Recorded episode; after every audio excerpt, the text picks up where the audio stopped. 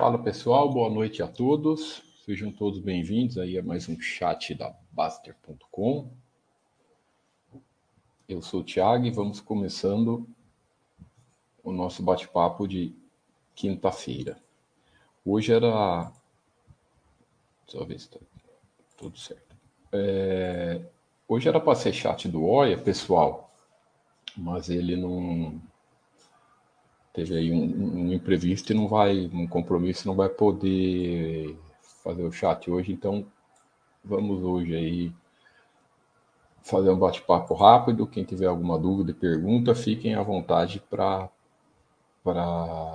enviar, tá? Quanto isso, vamos falar sobre um tema interessante, né? Até um, é, é referente a um. Amanhã nós vamos ter um, shortzinho no YouTube e, e, um vídeo short que nós vamos soltar amanhã e eu já vou colocar aí hoje, que é bem bacana, né? Que são, eu acho que esse insight ele nos, nos dá dois ensinamentos bacanas, né? dois ensinamentos interessantes. É, primeiro, a questão de, de compreender como a diferença de preço nominal e preço histórico, né? E isso nos traz outro ensinamento que é que como o preço, os preços de compra, que tudo que a gente, a, a, cotação que nós pagamos, tal, tudo isso no longo prazo vai perdendo cada vez mais o valor, né? É diferente o preço que você paga quando você faz aportes regulares, quando você vai fazendo aportes mensais, isso no longo prazo vai cada vez se diluindo e o, o, o, quando uma empresa boa, esse preço ele vai tendendo cada vez mais a zero. Fica, chega a... Por que, que nunca é, é, se é descontado da cotação, por que, que nunca fica negativo? Porque é um percentual né, que é descontado da cotação sempre. Então, é, um exemplo, a empresa pagou um real de dividendos né, sobre isso representa 10% da cotação, isso é descontado, 10, desconta do histórico, de todo o histórico da, da, da, desde que aquela empresa existe, desconta 10% do gráfico histórico. Então é um percentual, isso vai sendo descontado, então vai cada vez mais próximo de zero. Então, por exemplo, isso aqui é um, é um, é um exemplo da VEG, que é como a empresas boas ela tende a zero. Né? Uh, se você comprou uma ação da VEG em 1995, né, quase mais de 25 anos atrás, você teria pago 500 reais. Isso que era a cotação, uma ação da VEG, ela custava 500 reais hoje. Né? E hoje ela custa 32,23. Então muita gente pode perguntar, pô, mas aí tem um retorno de 107 mil por cento. Que jeito! Como que a empresa, preço, a pessoa pagou 500, hoje vale 32 e teve um retorno de 107 mil por cento? Simples, né?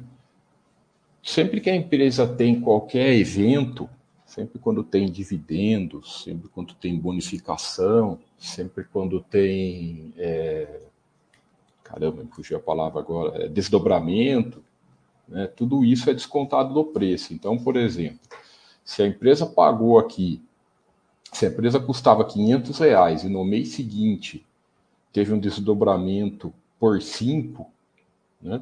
cada a, a cotação da ação foi de 500 para 100 e a sua quantidade de ação multiplicou por 5. Então, se você tem um desdobramento por 2, o preço divide pela metade e a cotação multiplica por 2. Aí a, e a quantidade multiplica por 2. Sempre assim. Né? Por isso que o capital antes e depois é sempre igual. Tem o preço de 500 reais, preço divide pela metade, quantidade multiplica pela metade. Isso é 2. Se é por 3, é a mesma coisa. Se é por 5, é a mesma coisa. Preço divide por 5, quantidade de ações multiplica por 5. Bonificação, idêntico teve uma bonificação de 10%, né? Preço desconta 10% e quantidade das suas ações aumenta 10%. Então, aqui, se você tivesse é, 100 ações da VEG tivesse uma bonificação de 10%, ia descontar 10% do preço e você ia passar a ter 110 ações. Então, todos esses eventos que foram feitos das, das, da, na empresa durante esses 25 anos vai sendo descontado do preço. Então, o que acontece? Aumenta a quantidade das ações. Ah, mas e na, na, no, no, no, caso das, dos dividendos, dos do juros sobre capital próprio, né, dos proventos, que não tem essa, essa, que não altera a quantidade das ações, ela só, ela só desconta do preço porque a bonificação e os desdobramentos ele é feito automático, você não precisa fazer nada. Né? A corretora lá, tudo, tudo a bolsa automaticamente desconta a, a, o financeiro e aumenta na sua quantidade. Então você não faz nada. Há o dividendos que é a diferença. Você tem que desconta do preço e você tem que reaplicar. Então, sempre nos quadros de ações da Baster.com, sempre nos quadros de ações da, da Baster, vou até abrir aqui Boa noite aí, pessoal. Se tiverem alguma pergunta, deixa aí que depois eu, eu, eu leio.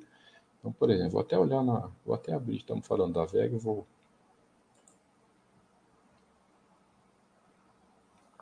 Então, quando, sempre quando a gente tem, olha esses quadros aqui no site, né, esse retorno aqui no site, é, são com dividendos reaplicados. Isso é importante.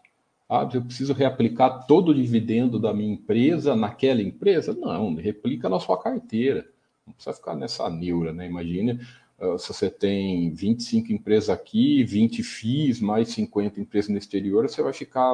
Como que você vai ficar fazendo as continhas? Imagina o trabalho para você reaplicar uma em uma. E outra coisa, além desse trabalho inútil, tanto faz no longo prazo, sabe? No seu, você tem que olhar, é, sempre pensar que você está reaplicando o seu patrimônio, não tem problema nenhum se ah, o dividendo desse mês vai ser reaplicado da VEG, vai ser reaplicado na Droga Raia ou no Banco Itaú, ou até na renda fixa, se o Buster System estiver mandando comprar renda fixa. Não tem problema nenhum, você está reaplicando no seu patrimônio. O efeito de juro composto é o mesmo.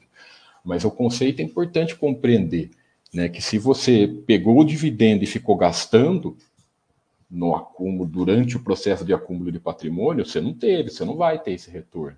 Porque é a mesma coisa que você vendeu, que você vendeu um pedacinho das suas ações e gastar.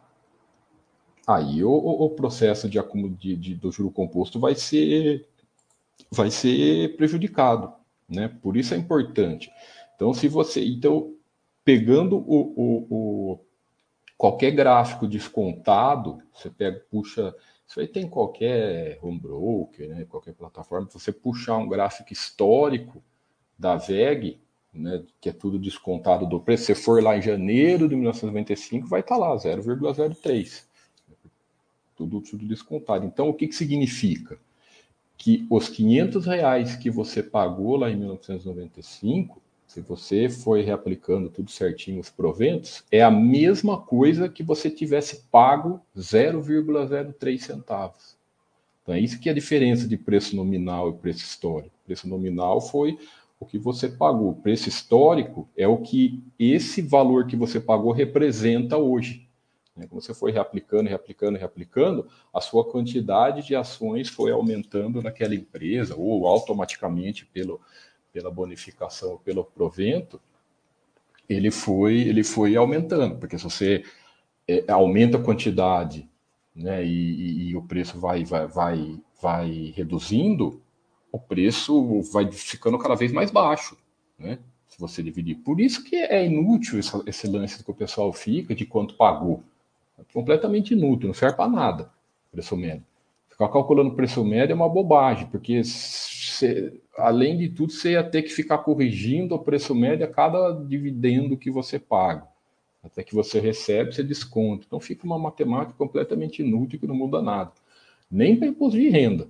Porque você não precisa calcular preço médio para imposto de renda. O que, que você precisa pôr na declaração de, de imposto de renda? Financeiro, quantidade financeira. Então, comprei 100 ações da VEG né, a 10 reais. Comprei lá 100 ações da VEG a 10 reais, você vai lá colocar a quantidade de ações da empresa que você tem e o financeiro que você pagou. Paguei lá mil reais de ações da VEG. Isso é que importa, a quantidade e o financeiro.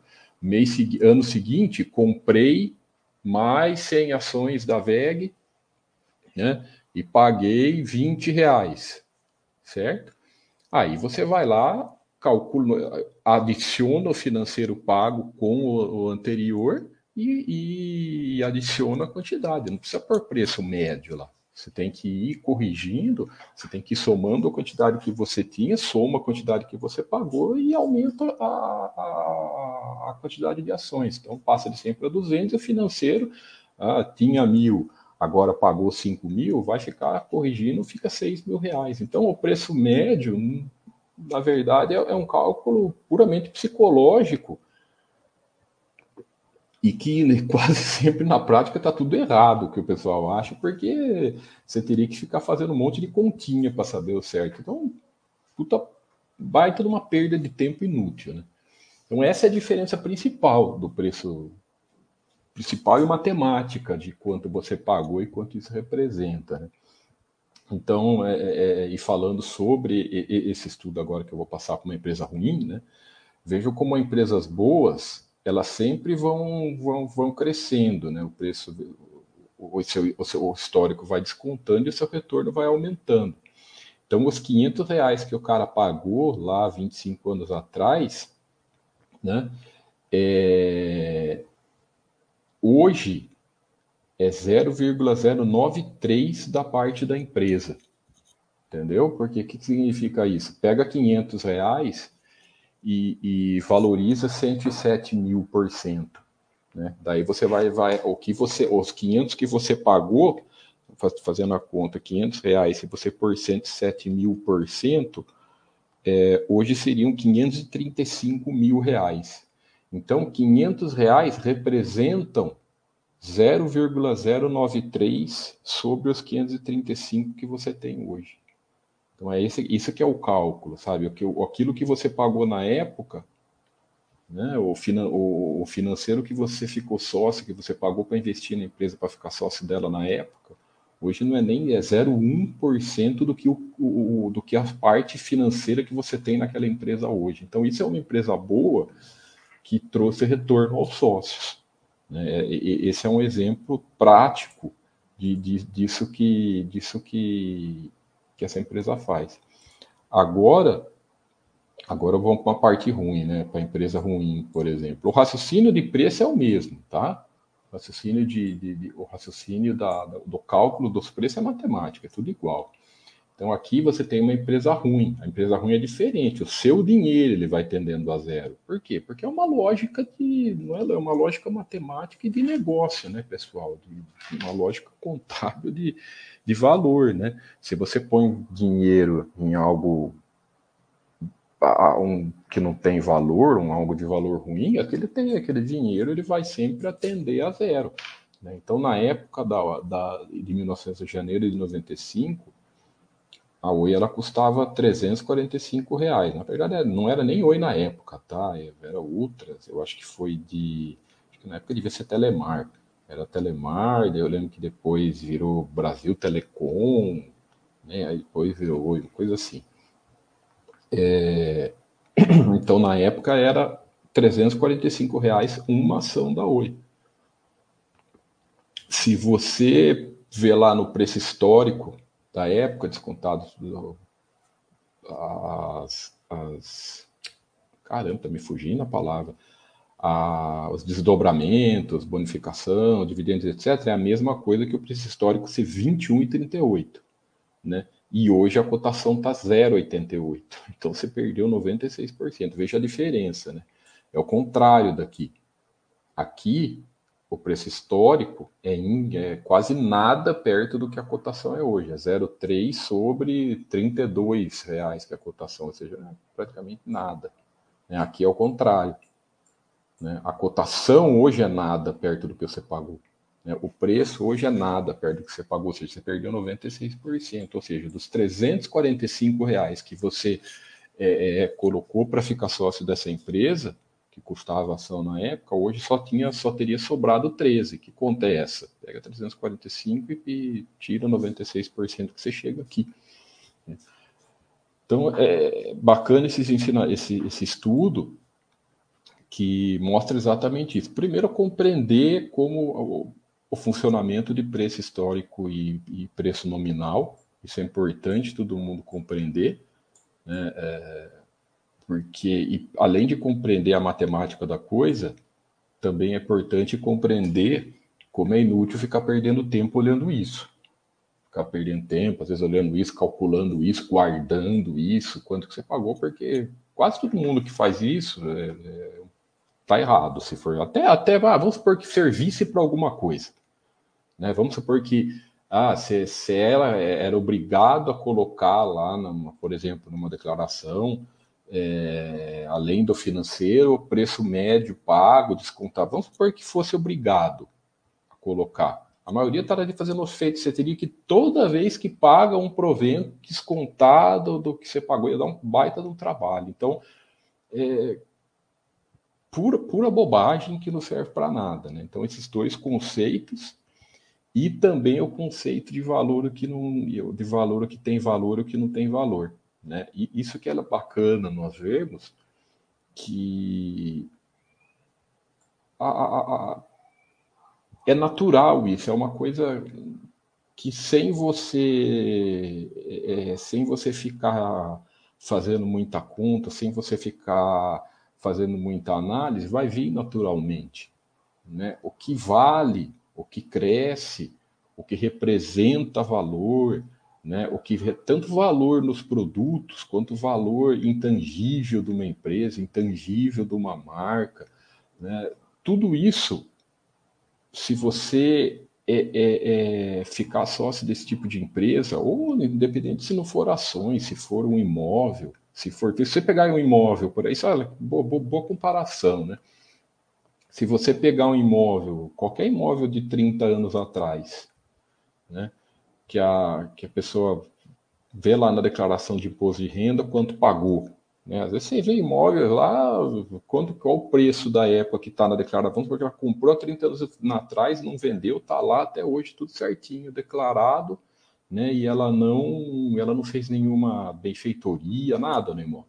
Um terreno, uma casa, sei lá ela pagou 10 mil reais da casa, 30 anos atrás, tá lá na declaração, 10 mil reais. Comprei uma casa, falei coisa, 10 mil reais. Mesmo se a casa vale um milhão hoje, né, o raciocínio é mais ou menos parecido aqui. Né? Quantos por cento você você você teria, você valorizou aquela, aquele imóvel de valor, vamos supor que seja um, um imóvel bem localizado, né? é, que na época era, era um lugar tranquilo, mas daí vamos supor que agora é muito bem localizado, tem escolas, tem mercado perto, tem transporte perto, é um imóvel que está muito bem localizado e de bem 10 mil reais que pagou na época, hoje vale um milhão. Né? É, é, é, é o mesmo raciocínio. Aqui era uma empresa que na época tinha um valor, mas hoje que já era boa e ficou melhor ainda. Às vezes o imóvel, o raciocínio é o mesmo. Então, a, a, a, matemática, o conceito de investimento, a base dele não tem muita, não tem muita, muito, muita dificuldade de compreender, né? Tem muita. O problema é que as pessoas querem dar o grande, o grande acertar, a grande, a grande. Que é só ficar achar que vai escolher. O chat do Baster ontem foi muito sobre isso, né? Ah, eu quero só ficar sócio de 25 empresas e 25 dessas aqui. Não vai conseguir, né, pessoal? Uma ou outra ruim vai, é, é, é natural você ter. A importância na sua carteira de ações é você hoje o que, que você controla? Você controla o que você, o que você pode hoje. Então, por exemplo, é... deixa eu voltar lá na área de ações. Né? Hoje, vamos supor, vamos pegar na, na, na, nas empresas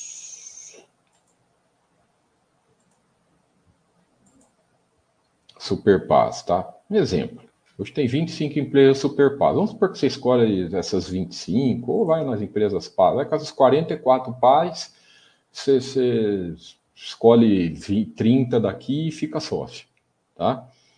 É, o que, que você sabe hoje? Que essas empresas são paz. Que dentro dessas 44 paz, você escolheu ali as 30 que você mais gosta, que está dentro dos seus critérios, e essas para você são boas hoje. Né? Isso é o que importa. Hoje elas são boas. Pode ser que amanhã uh, alguma delas não seja.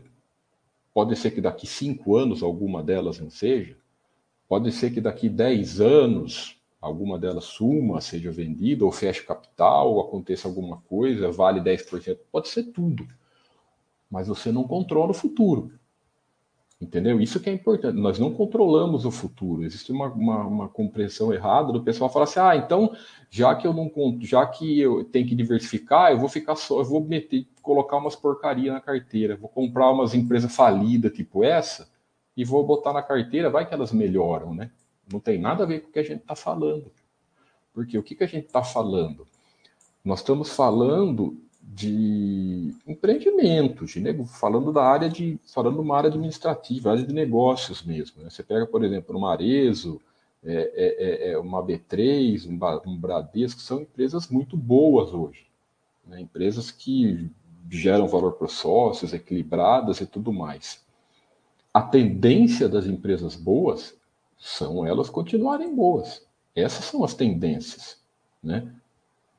Porque é um negócio natural. Tendência, tá, pessoal? Certeza não se tem, mas tendência você tem. Porque se tem uma empresa boa durante 20 anos aí, que ela é boa, 30 anos, quer dizer que a gestão sabe bem do negócio, quer dizer que a marca da empresa é boa, quer dizer que é, até agora essa empresa teve valor e, e trouxe valor para o acionista. Então, você tem uma, uma probabilidade que continue assim, mas garantia você não tem. Agora, se você pega o oposto, né? Se você pega o oposto, o que, que você vai ter de certeza? Você vai ter de certeza que isso aqui vai continuar ruim, uai. Por quê? Porque é muito difícil um negócio ruim ser revertido.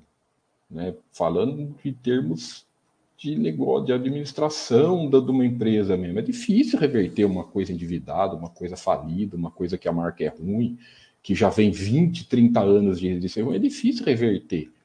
Então, você controla hoje, você diversifica em valor hoje, né, bastante. Quanto mais você diversificar na entrada, na compra, na montagem da sua carteira de ações hoje, para que quando acontecer na sua caminhada de, de você, de alguma delas ficarem ruins, de alguma delas terem problemas, de alguma delas é, acabarem perdendo valor no longo prazo, primeira coisa é não ficar desesperado e não sair vendendo, esperar para ver se foi se aconteceu mesmo, vai deixa lá quietinha no canto até é, de quarentena, para de aportar nela e deixa ela lá quieta, vai aportando nas que tem valor, aí cada um traça a sua estratégia, mas o principal é que com a diversificação você vai estar tá tranquilo com relação a isso, se isso acontecer, né? Então, é, esse é um, um ensinamento muito interessante para a gente, a gente não ficar principalmente preocupado quanto está pagando. Hum, aqui é uma coisa interessante, né? Vamos supor que, que por, hoje o preço. Vamos supor que aqui é, o cara tivesse pago, hoje, há 20 anos atrás, a, em vez de ter pago 3 centavos, que é o que representa 500 reais, ele tivesse pago 10 centavos, ou seja, 200, quase mais de 200% a mais. Né? Em vez de pagou 3, pagou 10 centavos. Ia fazer uma diferença muito grande no avanço. O aporte mensal daquele mês, ele pagou 100, 200% a mais de preço. Né? Porque qual que é a nossa filosofia? Você vai aportando todo mês em várias empresas, aí vai, aquele mês comprou VEG, em vez de 3, ele ter pagado 5, 10 centavos isso teria feito um aporte que ele fez, teria feito grande diferença no patrimônio dele hoje? Muito, quase nada, pouquinho. Então, é, é, essa, esse lance de, de, de, de, focar em preço, ficar histérico com preço, ficar preocupado com queda, preocupado com a cotação e tudo mais, na, nessa, nessa, nesse método do buy and hold, de aporte mensais, de carteira diversificada, isso é totalmente inútil, pessoal. Tá? Totalmente inútil. Ah, mas acontece que eu não quero aportar todo mês, eu quero entrar numa paulada, numa pancada só, e por isso que eu tenho que, que acertar o preço. Ah, legal. Então aí, eu, aí, você vai, aí a chance de você errar vai ser imensa. A chance de você. É, é, é... O problema nesse caso é muito mais psicológico, além, além de, de, de, de do, do, lance da, da, de você se jogar uma obrigação muito forte nas suas costas quando você entra com muito dinheiro, né, uma gestão de risco errada. O cara entra com muito dinheiro, ele está gerindo errado seu risco, ele está perdido nessa ainda nessa coisa de achar que querendo dar grande tacada, ele está focado em achar que existem grandes oportunidades, grandes é, é, times de entrada ou saída. Aí o que acontece? É, se ele entra com muito dinheiro, né? E o foco dele não está no valor, está em preço. Se continuar caindo, ele não vai aguentar e a tendência dele vender tudo no fundo já era. É muito grande.